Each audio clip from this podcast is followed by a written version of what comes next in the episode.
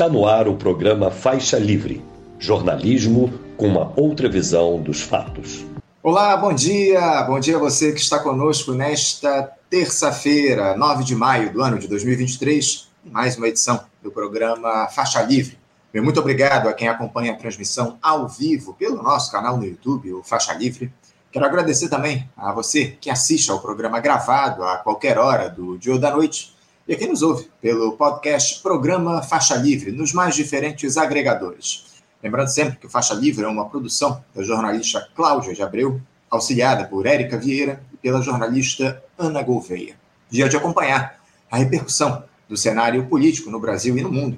Por aqui, o governo Lula tenta se equilibrar entre uma base de apoio fragmentada e infiel enquanto vê as ameaças avançarem, as CPIs que já foram instaladas lá no Congresso, mas ainda não tiveram suas formações definidas, os trabalhos, na verdade, ainda não começaram, ao mesmo tempo em que a própria oposição precisa se cuidar, já que as investigações sobre o Bolsonaro e seus asséculos no escândalo da falsificação das cadernetas de vacinação seguem.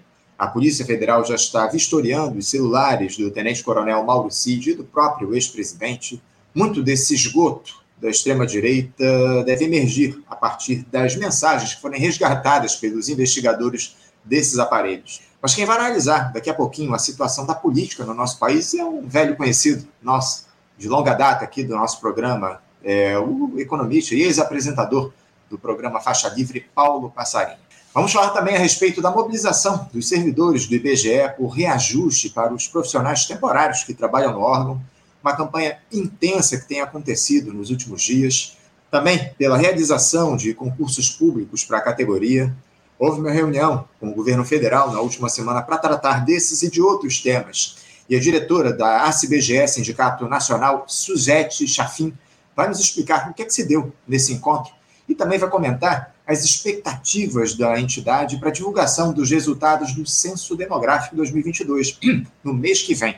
Uma entrevista imperdível aqui com a Suzette. Outro assunto importante que nós temos de abordar é a situação jurídica de Jair Bolsonaro diante das denúncias que surgiram nos últimos dias, não só do ex-presidente, evidentemente, mas também dos assessores militares envolvidos com esse escândalo de falsificação. Quem vai nos ajudar a entender as implicações desse caso após as novas evidências que surgiram nos últimos dias será a advogada, membro do Instituto Brasileiro de Ciências Criminais, o IBCCRIM, e do Instituto de Defesa do Direito de Defesa, o IDDD, Laura Marques. Por fim, nós conversaremos com o secretário-geral da Federação das Associações de Favelas do Estado do Rio de Janeiro, a FAFERJ, Felipe dos Anjos, que vai comentar os dois anos da chacina do Jacarezinho, lembrados no último sábado, onde uma operação policial na favela deixou 28 pessoas mortas. Um banho de sangue nunca antes visto no Rio de Janeiro. O Felipe vai nos dizer o que é que mudou de lá para cá na vida dos moradores, também nas operações comandadas pelas forças de segurança, se é que houve algum tipo de mudança nesse protocolo, enfim, uma lembrança fundamental daqui a pouquinho aqui no Faixa Livre. É uma edição repleta de assuntos que vão prender a sua atenção e com muita alegria eu recebo mais uma vez aqui no Faixa Livre o economista e ex-apresentador do programa Paulo Passarinho. Paulo Passarinho, bom dia. Bom dia, Anderson. Bom dia a todos que nos acompanham aqui pela internet.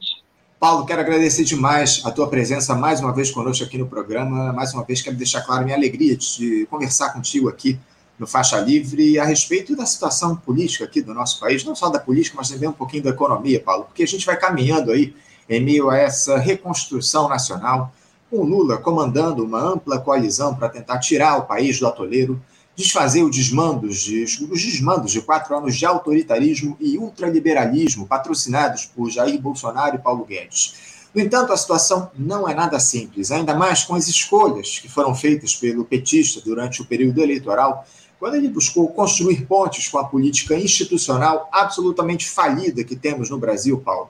Ao invés de convocar a população para produzir mudanças profundas na correlação de forças, promovendo o avanço das pautas de interesse das, da classe trabalhadora.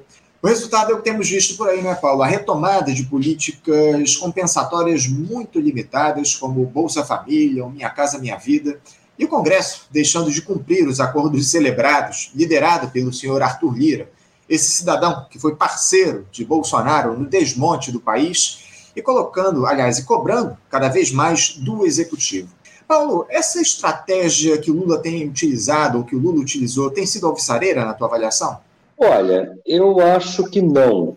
Mas, por outro lado, há de se compreender a natureza do governo Lula.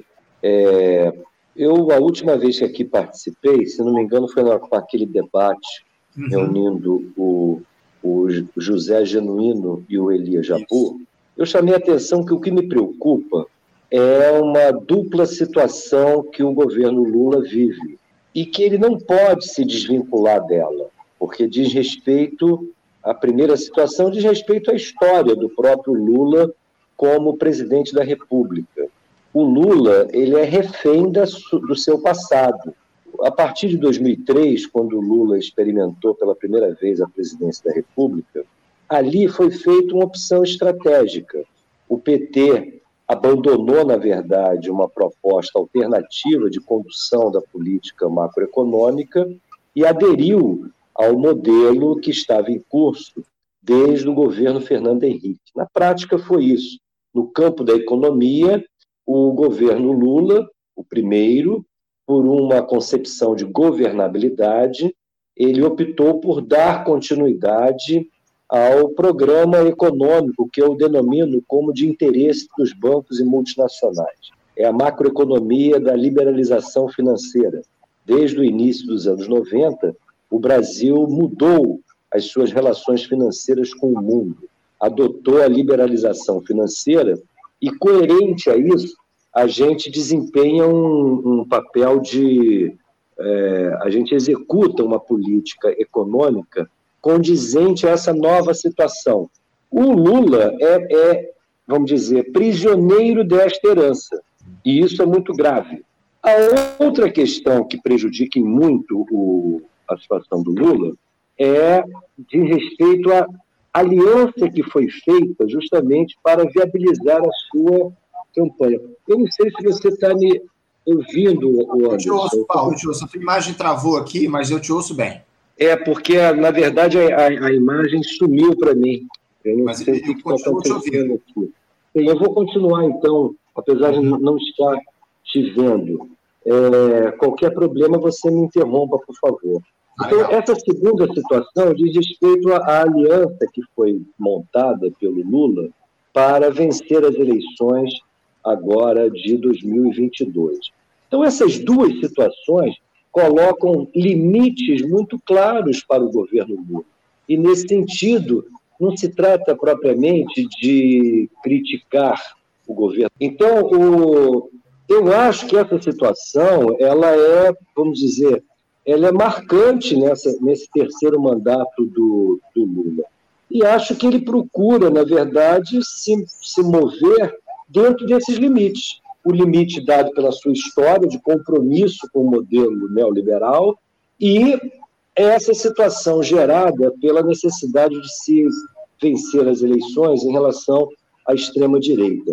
Esses limites são muito claros. E aí não se trata, o que eu ponderava, não se trata, é, eu, eu estou apenas constatando, me parece que seriam falsas expectativas esperar do governo Lula um comportamento diferente.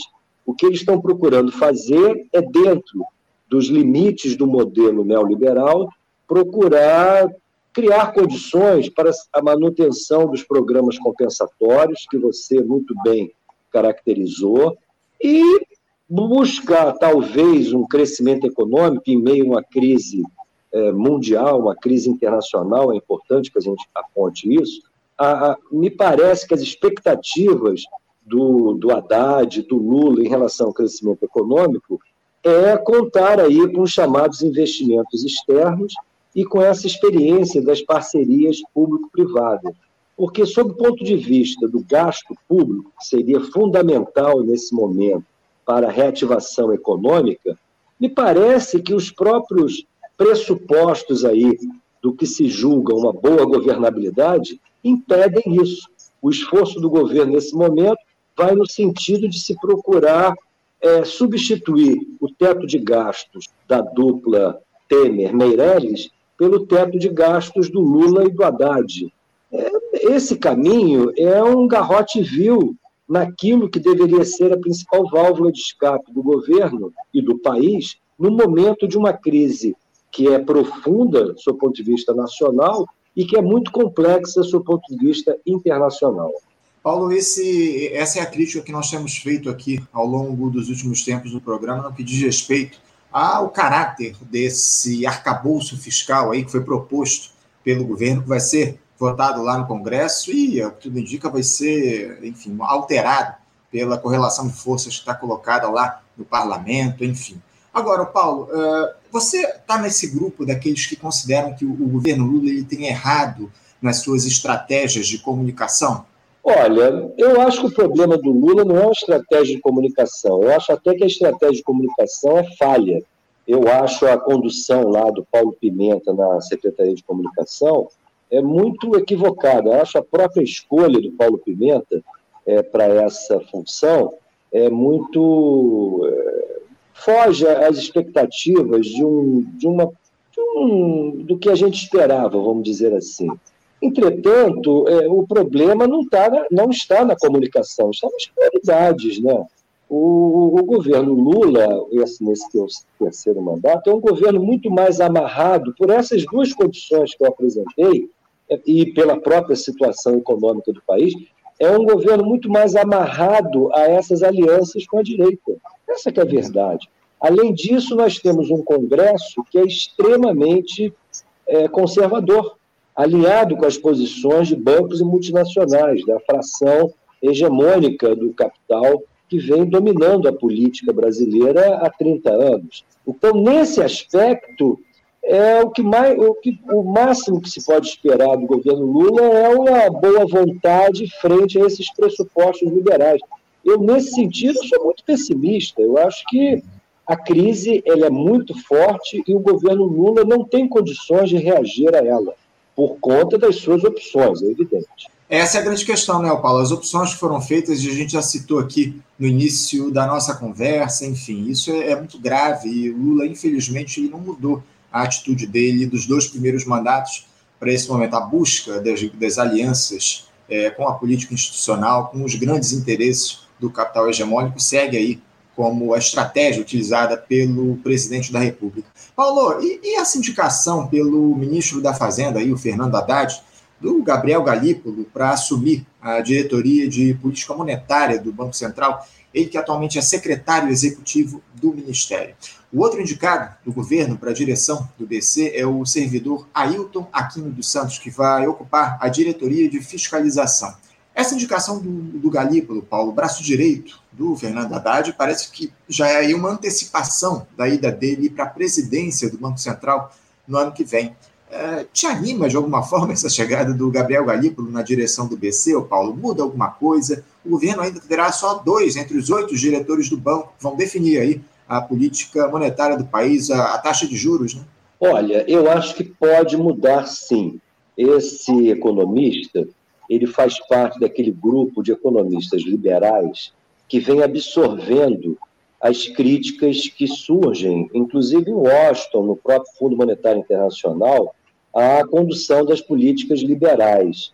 São os próprios liberais que se antecipam e avançam na crítica a tudo aquilo que foi construído nos últimos 30 anos. A expressão maior desse grupo aqui no Brasil é o economista André Lara Rezende, que foi um dos mentores do chamado Plano Real. Ou seja, frente ao quadro que está colocado, eu pessoalmente acho que a única força política que poderia, nesse momento, apresentar uma alternativa à ortodoxia liberal viria dos próprios liberais. Uhum. Isso por conta justamente dessas opções que foram feitas pelo PT, pelo Lula, pelos economistas do, do PT, já desde o início dos anos 2000. Então, é, é, o Lula ele não pode romper com esse seu passado recente, que seja. Ele carrega o estigma de ser um, um, homem de esquerda, mas, na verdade, há mais de 20 anos, ele é o principal agente do neoliberalismo brasileiro. Essa que é a grande questão. E, nesse sentido, o patrulhamento sobre o PT é muito grande por parte dos liberais. Porém, no seio dos liberais, existe hoje uma forte corrente alternativa, essa corrente da qual faz parte o Galípolo. Nesse aspecto, a gente vai ter que aguardar o ano de 2024 para saber qual será a estratégia desse grupo. O que eu chamo a atenção é que eles são aqueles que, no, na seara liberal, mais têm avançado na crítica aos pressupostos liberais. Se isso terá força, por exemplo, de mudar a política monetária, eu não sei, mas é, me parece que este é o passo que o governo Lula está apostando jogar para os próprios liberais um processo de transição lenta, gradual e segura do padrão de política monetária que nós temos hoje, amarrado a essa história aí das metas de inflação, que é um equívoco profundo em termos de política monetária, mas é o que está predominando no Brasil desde 1999. Então, ou melhor, desde a crise do, do a primeira crise do Plano Real. Aliás, em 1999 mesmo. Eu achei que eu tivesse me enganado, mas foi em 99 que houve aquela mudança lá do câmbio, do câmbio fixo para o câmbio flutuante e a adoção das metas de inflação como parâmetro para a política monetária. Uhum. Me parece que essa equipe do Haddad, do Galípolo, agora, agora se deslocando para o Banco Central, eles procurariam criar condições para essa transição. Agora, eu não sei como que isso será feito, porque eu, eu chamo atenção.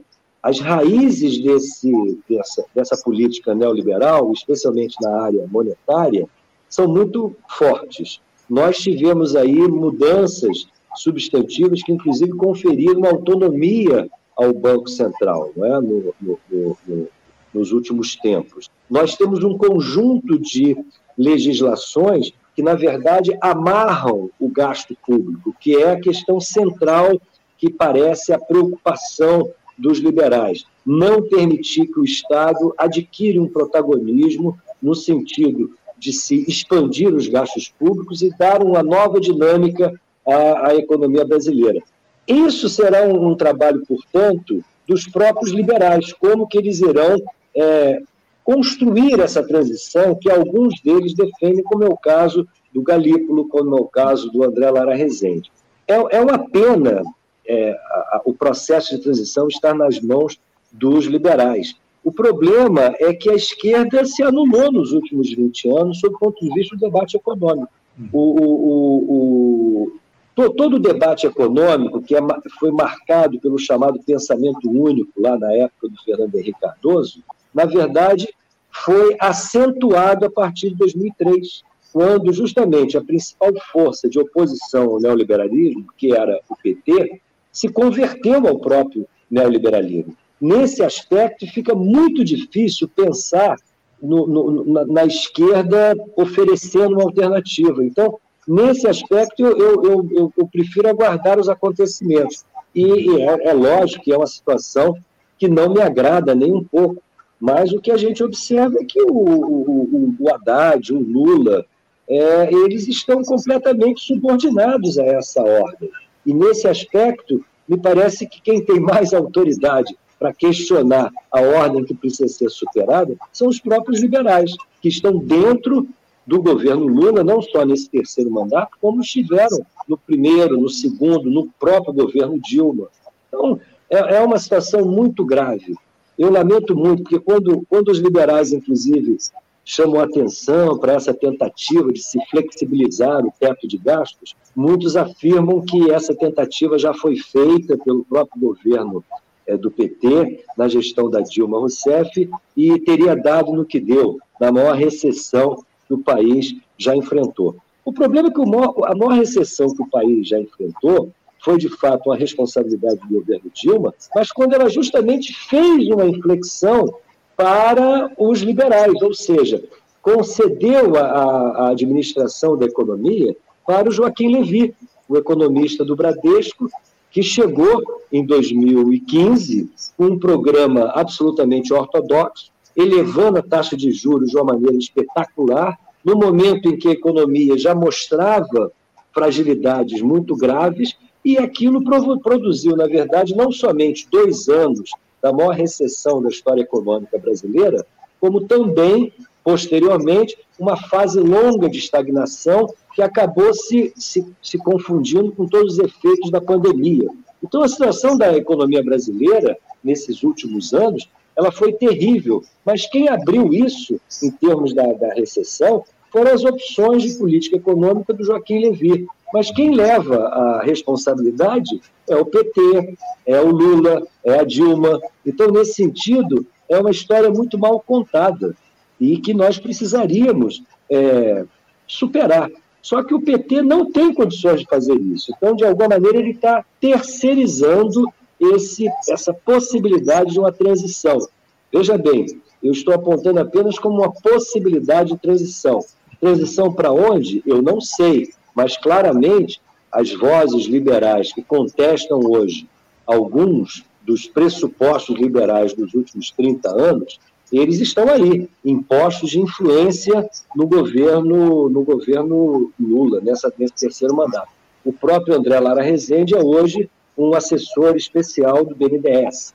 E o Galípolo está indo para o Banco Central depois de ter ocupado o, a Secretaria Executiva do Ministério da Fazenda. Então, veja bem, é dentro do próprio pensamento liberal que me parece a gente vai ter que procurar quais seriam os possíveis caminhos para a superação dessas características mais graves do modelo atual. Paulo, ter aí os liberais como alternativa para solucionar os problemas provocados por esse ultraliberalismo mostra o tamanho do buraco no qual nós estamos afundados. Essa é a grande questão. Você falou aí na tua resposta última, Paulo, a respeito dessa autonomia do Banco Central, autonomia em relação aos interesses do país, né, Paulo? Porque, ao que parece, eles estão absolutamente comprometidos com os interesses dos banqueiros, do mercado. É, prova disso foi esse lucro registrado aí pelo Itaú, é, referente ao primeiro trimestre do ano de 2023, lucro de 8,43 bilhões de reais auferido pelo Banco Itaú. É uma tragédia, né, Paulo? É mais do que a soma do, do Santander uhum. e do Bradesco. Isso. É impressionante. Agora, isso são características da, da, da, clientela do próprio Banco Itaú, não é? O Banco Itaú é um banco mais elitizado.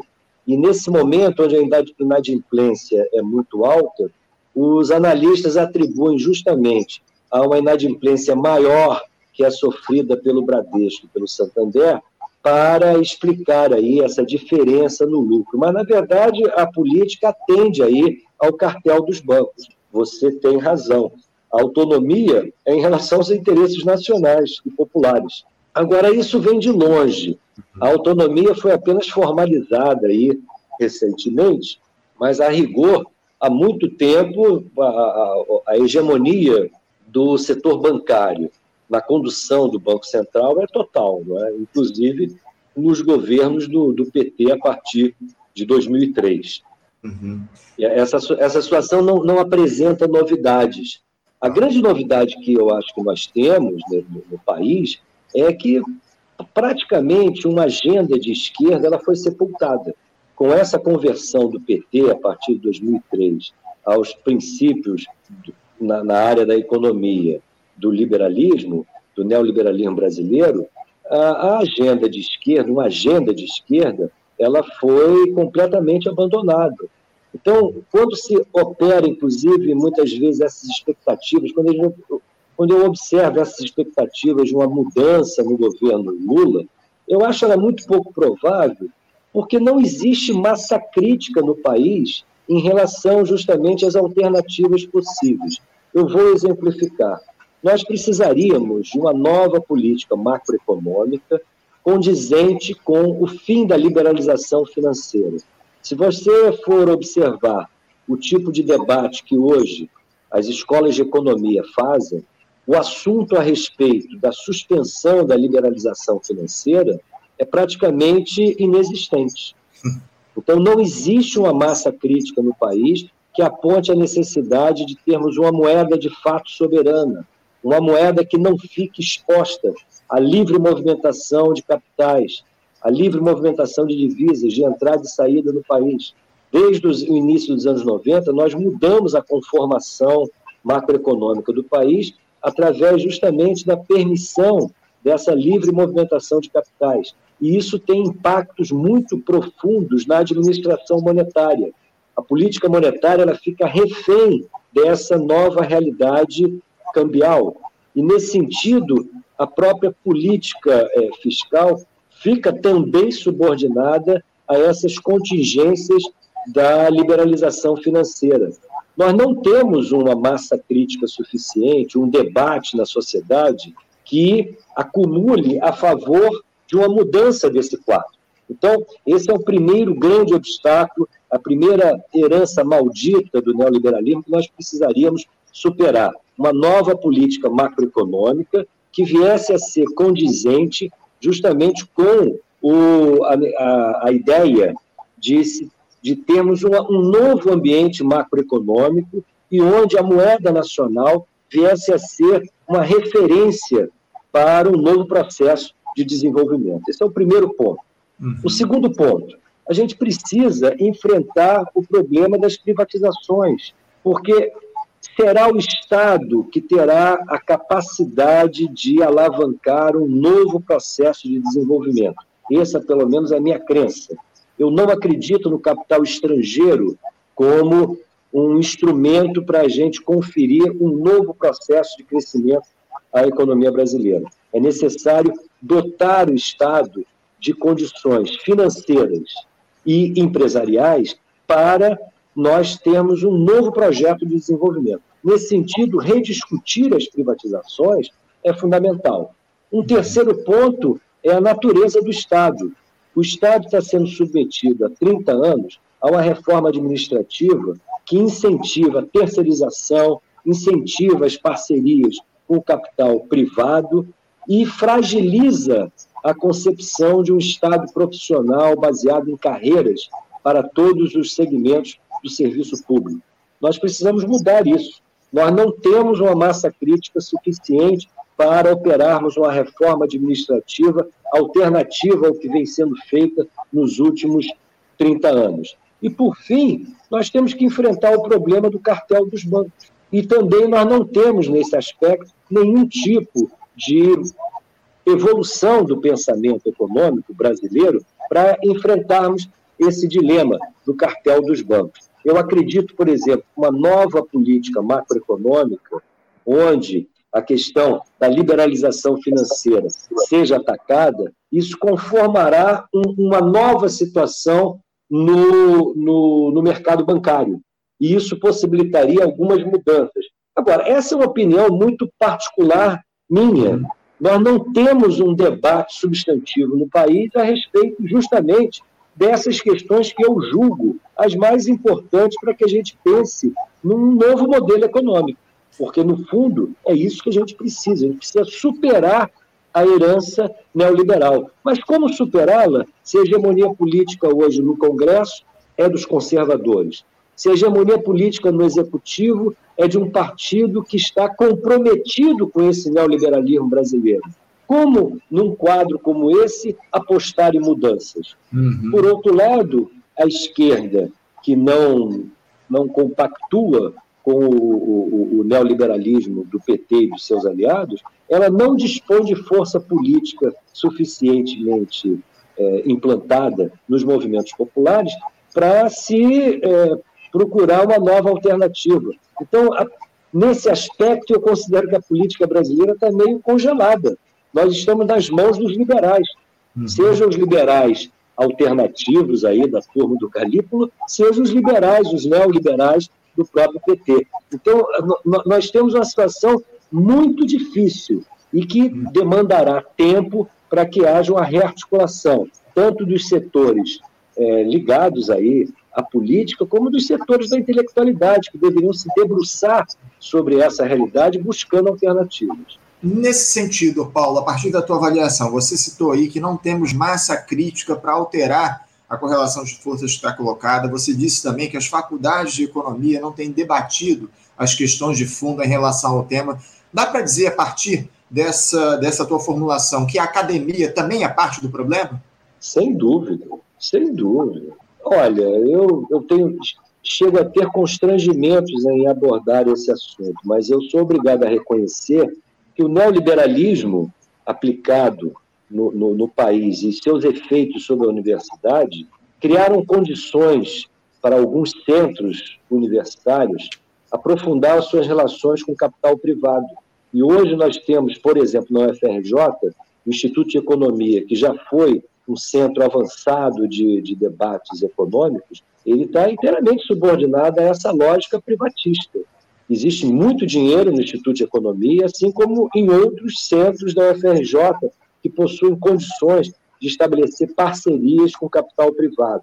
Isso beneficia esses centros e beneficia, inclusive, do ponto de vista remuneratório, os seus professores, que passam a ganhar o que eles chamam de overhead, uma participação sobre os recursos que são captados junto à iniciativa privada e que mudam de patamar os vencimentos desses professores. Além do, do, do vencimento como professores de dedicação exclusiva, esses professores passam também a ser remunerados através de bolsas, inclusive são isentas de pagamento de imposto de renda, é, acréscimos nos seus ganhos mensais. Então, eu, eu, ironicamente, eu digo que para alguns centros de, de universitários, o neoliberalismo tem feito tem, tem, tem sido muito positivo, do ponto de vista financeiro. Financeiro para os centros e financeiro para os próprios professores. Com relação à linha política que isso e a linha acadêmica que acaba influenciando esses centros, a tragédia é total, porque isso significa simplesmente que alguns dos principais centros universitários é, do país estão muito bem obrigados graças ao neoliberalismo. Então é uma tragédia isso. E esse é um assunto que, inclusive, muitas vezes não convém discutir. Passa a ser inconveniente discutir, porque, evidentemente, coloca é, a olhos vistos as contradições que nós temos acumulado aí nesses últimos anos. Eu tenho, inclusive, alguns ex-professores e colegas do, do, Instituto de Economia que eu digo, eu digo que quando eu os encontro hoje em dia, o constrangimento é gigantesco. eu tenho batido muito nessa tecla aqui no programa ultimamente, Paulo, a responsabilidade, de alguma forma, da academia de não oferecer soluções para os dramas que estão colocados aqui no nosso país. A gente tem abordado, eu, inclusive, queria fazer em algum momento um debate a respeito desse tema. Acho que a gente precisa aprofundar essa discussão em relação à responsabilidade da, da, do ensino universitário, enfim, da academia, nessa tragédia que está colocada aqui no nosso país. Agora, ô Paulo, vou mudar um pouquinho de assunto. Uh, eu queria falar com você a respeito dessas viagens aí que o Lula tem feito para o exterior, né, ô, Paulo? Porque ele, o, o Lula ele teve aí no Reino Unido nesse último final de semana, foi, foi a quinta vez que o presidente da República foi ao exterior nesse mandato dele. A grande questão, Paulo, é que o governo vem sofrendo uma série de derrotas aí no Congresso, tem uma base parlamentar absolutamente desarticulada. O próprio Banco Central, aí, na última semana, manteve a taxa de juros no patamar de 13,75% ao mês. Uh, você acha que essas viagens do Lula, mais especificamente essa última ida dele aí, a coroação do rei Charles lá também, para encontrar o premier britânico, o Rishi Sunak, isso não tem se dado fora de hora, Paulo? Me parece que o presidente quer governar mais para fora do que para dentro do país, por mais que o Bolsonaro tenha aí desfeito laços com parceiros históricos ao longo do mandato dele. Como é que você tem observado essas saídas do Lula do país no momento de, de profundo, uh, profunda dificuldade que o governo vem atravessando? Olha, eu, eu acho que é coerente o que o Lula vem fazendo. Ele, na verdade, o raio de manobra do Lula internamente é muito estreito pelas razões que eu aqui já expus. Num quadro como esse, o que pode fazer a diferença no seu mandato em relação ao Bolsonaro é justamente essa sua atuação externa. Independentemente dessa atuação externa ter consequências, mas ela pode gerar notícias. Eu acho que o Lula, quando vai para o exterior e procura se colocar, inclusive, como um, um potencial negociador de um processo de paz na Ucrânia, por exemplo, ele ele cultiva isso, ele está procurando muito mais luzes sobre a sua, a sua, sobre a sua atuação do que propriamente efetividade. Porque o peso do Brasil no, no cenário internacional ele é muito limitado. O Brasil tem uma importância nesse debate do meio ambiente e, podemos ficar por aí, em função justamente da Amazônia e da capacidade de fornecimento de, de de matérias-primas e alimentos para o mundo. Porém, a capacidade de intervenção do Brasil, de influência efetiva do Brasil, é muito pequena. O Lula sabe disso.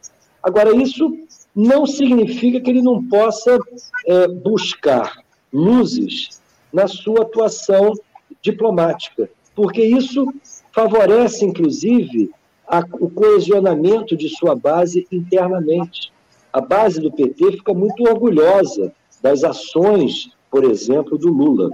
E a própria mídia burguesa também, ela, de alguma maneira, ela, ela, ela, ela tem interesse nessa projeção do presidente brasileiro. Independentemente, veja bem, da efetividade. Uhum. Então, nesse sentido, no, no, no, tocante ao simbolismo do governo Lula, é essa peregrinação externa do presidente é muito funcional, ajuda a compor essa imagem progressista que o Lula procura cultivar, independentemente das suas imensas dificuldades internas. Até porque, internamente, eu repito, ele vai depender necessariamente do Arthur Lira, do Pacheco e da boa vontade do mercado financeiro e do agronegócio. Essa é a grande questão. Então, é, ele delega, na verdade, as articulações internas aos seus parceiros, aos seus aliados, e procura consolidar uma imagem progressista nessas suas viagens internacionais. Agora, outra coisa são essas dificuldades que você muito bem aponta, não é? Qual será o resultado aí desse chamado arcabouço fiscal, que eu prefiro dar o nome do o teto de gastos do Lula e do Haddad?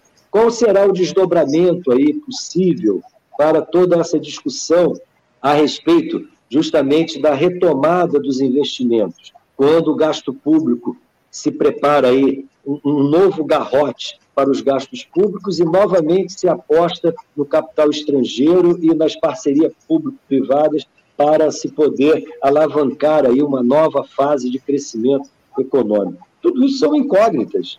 Esses são os grandes problemas que o, o, o, governo Lula tem pela frente e que ele mesmo coloca um limite, porque o governo Lula não se propõe a superar a herança neoliberal, apesar da sua campanha eleitoral. Eu lembro que na campanha eleitoral o Lula procurou se comprometer com o fim do teto de gastos, procurou se comprometer com o fim da política de paridade é, internacional em relação aos preços da Petrobras, e tudo isso nós vamos observando, vai sendo deixado de lado. É lógico que a justificativa para isso é essa aliança que foi necessária ser feita no segundo turno. Mas essa é a realidade, portanto, do governo Lula. Não podemos é, nos declarar surpresos com o que a gente vem observando. A própria revogação da contrarreforma trabalhista foi deixada de lado, né, Paulo, ao longo desse último período. Inclusive, durante a campanha, o Lula é, se comprometeu a, a revogar a, a, reforma, depois falou aí em, é, de, de revisar o, o, as mudanças foram realizadas. Já na campanha, né? Já na campanha, já na campanha. É, na, eu, não citei a reforma trabalhista por causa disso. Na própria uhum. campanha, ele deu um, um, um, recuo, né? Ele deixou claramente que o mais interessante não, ia, não seria revogar, mas sim é, adequar a, a, alguns aspectos da, da, da, nova legislação trabalhista a novas realidades do mercado de trabalho. Uhum. Isso. Agora, o Paulo, diante desse quadro profundo que você trouxe aqui para a gente, análise econômica, análise política, enfim, você diria que esse terceiro governo Lula ele é mais neoliberal ainda que os dois primeiros mandatos do petista? Não. Não, porque o neoliberalismo está em crise. Uhum. A crítica, essa crítica aí que alguns economistas liberais é, fazem, na verdade é uma consequência de uma discussão que é forte hoje em Washington, no, no FMI, no Banco Mundial. Esses centros de, de formulação de políticas do imperialismo fazem já hoje uma revisão crítica em relação a todo o período que antecedeu a crise de 2007, 2008. E nesse sentido, por exemplo, tanto as políticas que foram é, desenvolvidas nos Estados Unidos como posteriormente na Europa mostram uma mudança no paradigma. Só que isso não chegou ainda aqui ao Brasil. Mas eu acho que esse governo Lula, o terceiro governo Lula, ele está, é, é, vamos dizer, absorvendo de alguma maneira isso. O problema é que internamente a aliança é, dos bancos, das multinacionais, dos meios de comunicação, do agronegócio, ela é muito forte e muito conservadora, ela é muito resistente a mudanças. E essa, para mim, é a grande incógnita. De alguma maneira, os novos tempos impõem mudanças na estratégia liberal. Porém, os liberais brasileiros internos são muito mais conservadores. Como que essa transição vai se dar? Eu não sei, mas que ela está em curso, está. A, melhor expressão disso são políticas que a gente vem, vem, vem observando, que estão sendo defendidas por figuras como o próprio André Lara Rezende, como o próprio Luiz Mercadante no BNDES, ou seja, é uma busca de alternativas dentro da seara liberal. Nesse aspecto, eu acho que o primeiro e o segundo. O segundo governo Lula foi diferente porque ele experimentou justamente a crise de 2007, 2008 e foi obrigado, de alguma maneira, a lançar mão de instrumentos, vamos dizer, heterodoxos, junto a essa ortodoxia liberal. Mas aquilo era, era possível naquele momento. Tanto é que, a partir de 2011, já houve uma mudança. A mudança justamente que veio com a, com a Dilma Rousseff. Ou seja, foi, um, foi uma, uma, uma breve. Uma, um, um, um, foi um interregno ali, aquela história de se colocar os bancos públicos como principais instrumentos da reativação do crédito em meio à crise de 2008. Aquilo ali foi episódico, mas o segundo mandato, de alguma maneira, por conta dessa situação internacional, apresentou novidades. Agora, me parece a situação diferente. Os próprios liberais procuram conduzir uma, uma, uma transição do modelo que estava posto. Só que as condições para essa transição não estão ainda dadas, até porque a herança que vem anterior ela é muito pesada. Nós temos aí uma legislação que é duríssima. Não é somente a lei de responsabilidade fiscal, não é somente a regra de ouro. Agora nós temos a autonomia do Banco Central, nós temos o teto de gastos que foi imposto é, é, é no governo Temer e que agora está sendo revigorado no, no, atual governo. Então a gente tem um conjunto de amarras, vamos dizer assim, que tornam essa transição, inclusive, mais complexa. Por isso eu digo, eu não sei como que eles farão, mas que existe uma, uma, uma tendência a se operar uma transição, eu percebo isso, eu, eu não poderia negar. Agora, eu acho que esse não é o caminho para o Brasil. Eu acho que isso é uma, é uma exigência que está sendo imposta pelo, pelo próprio liberalismo. Eu preferiria que nós tivéssemos uma política clara de superação do neoliberalismo. Mas, para isso, o processo político tinha que ser inteiramente outro. Nós precisaríamos ter uma força alternativa, força política alternativa ao neoliberalismo, polarizando na sociedade, e no debate intelectual nós deveríamos estar muito mais avançados. Nós não temos essas duas condições. É uma força popular, né, Paulo, que acima de tudo pudesse é, alterar essa correlação de forças que está colocada. Mas como você muito bem coloca aqui, ao que tudo indica, essa, essa transformação, essa transição deve se dar, lamentavelmente, na, na, nas bases do liberalismo aqui no nosso país. Paulo Passarinho, quero te agradecer muito a tua participação mais uma vez conosco aqui no Faixa Livre. Muito obrigado por nos ajudar a entender um pouco do quadro da política, da economia aqui no nosso país. Você é sempre muito bem-vindo aqui e continuará sendo convocado para conversar com a gente aqui no nosso Faixa Livre. Muito obrigado, Paulo, pela tua participação. Te desejo um bom dia e um ótimo, uma ótima semana.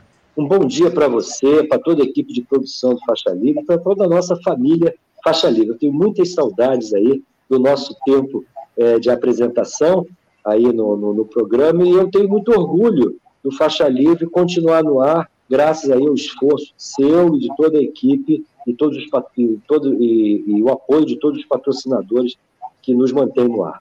Muito obrigado, eu que agradeço essa oportunidade. Obrigado, Paulo. Um bom dia para você, um abraço, um abraço forte. Até a próxima. Conversamos aqui com Paulo Passarinho. Paulo Passarinho, que é economista e ex-apresentador aqui do nosso Faixa Livre, apresentador histórico por mais de 20 anos. O Paulo esteve à frente do Faixa Livre aqui na rádio no Rio de Janeiro.